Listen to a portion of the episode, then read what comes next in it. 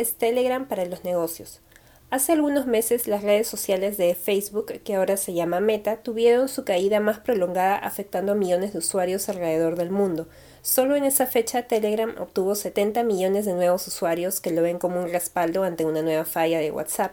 En el Perú, este servicio de mensajería de origen ruso también tiene sus adherentes, según un estudio de Datum Internacional con información a julio de este año, en el segmento entre los 35 a 44 años, 4 de cada 10 encuestados decían estar en Telegram. Sobre este tema conversamos con Daniel Chicoma, profesor de los programas en marketing de ESAN. Telegram tiene, por ejemplo, dos funcionalidades grandes. Una es la aplicación en el smartphone y otra es la versión de Telegram dentro de la PC, dentro de la computadora. Al igual que también tienes WhatsApp y tienes WhatsApp Web.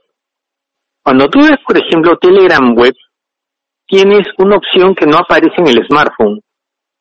Y esa opción es la creación de canales. Mm, de acuerdo, ¿y esto qué les permite? El canal te permite crear, digamos, como si fuera una página adicional a tu perfil, donde vas a tener información para tu cliente. ¿Cuál es la diferencia? Por ejemplo, tú tienes en Telegram, al igual que en WhatsApp, tienes grupos. Grupos. En Telegram un grupo puede albergar hasta 200.000 personas, cosa que en grupos de Facebook, de WhatsApp no, o sea, los grupos de WhatsApp son mucho más reducidos. Pero la diferencia es esta, por ejemplo. En el grupo, las personas interactúan entre sí, hablando a la vez, entonces se crea un espacio donde no se puede hablar, literalmente, porque si tienes a 200 personas hablando a la vez, ¿quién entiende a quién? Pero en el canal es una comunicación más unidireccional. Es decir, sí, hay una posibilidad de respuesta, pero es más la comunicación de la empresa hacia la persona. Funciona como una lista de difusión, más o menos. Algo así. Ya.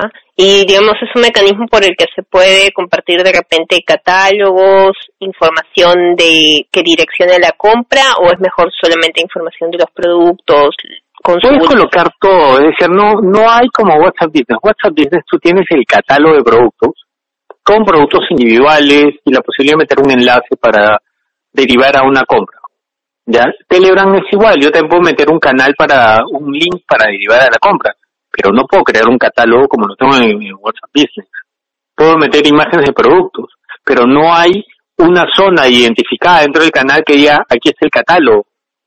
Yo tendría que estar subiendo el catálogo cada vez que me preguntan, colocar el catálogo, colocar el catálogo. Y para resolver consultas creo que también tienen como un sistema de bot. También tienen la posibilidad de, digamos, eh, programar un bot. O sea, tú entras Fatherbot, colocas en el, en el buscador y ahí, y ahí puedes editar el bot. Pero como digo nuevamente, es un sistema todavía arcaico. Sí, tiene más de 500 millones de usuarios, pero sus funcionalidades son requete básicas.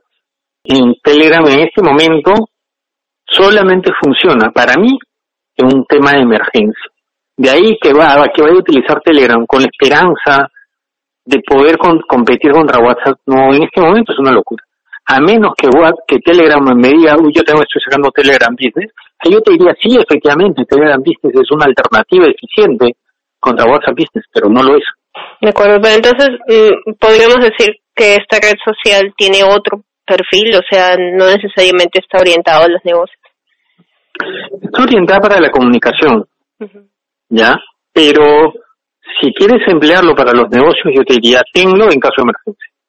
Cae WhatsApp, entonces, tienes, quieren comunicarse con tu empresa, pueden hacerlo a través de Telegram, pueden mandarte un mensaje de texto, pueden mandarte un correo electrónico, pueden contactarte a través de Twitter, por eso es importante tener presencia en otras redes sociales en las que también tu público se encuentre, de tal manera que sepas eh, a dónde acudir en caso de que ocurra algo en uno de los canales.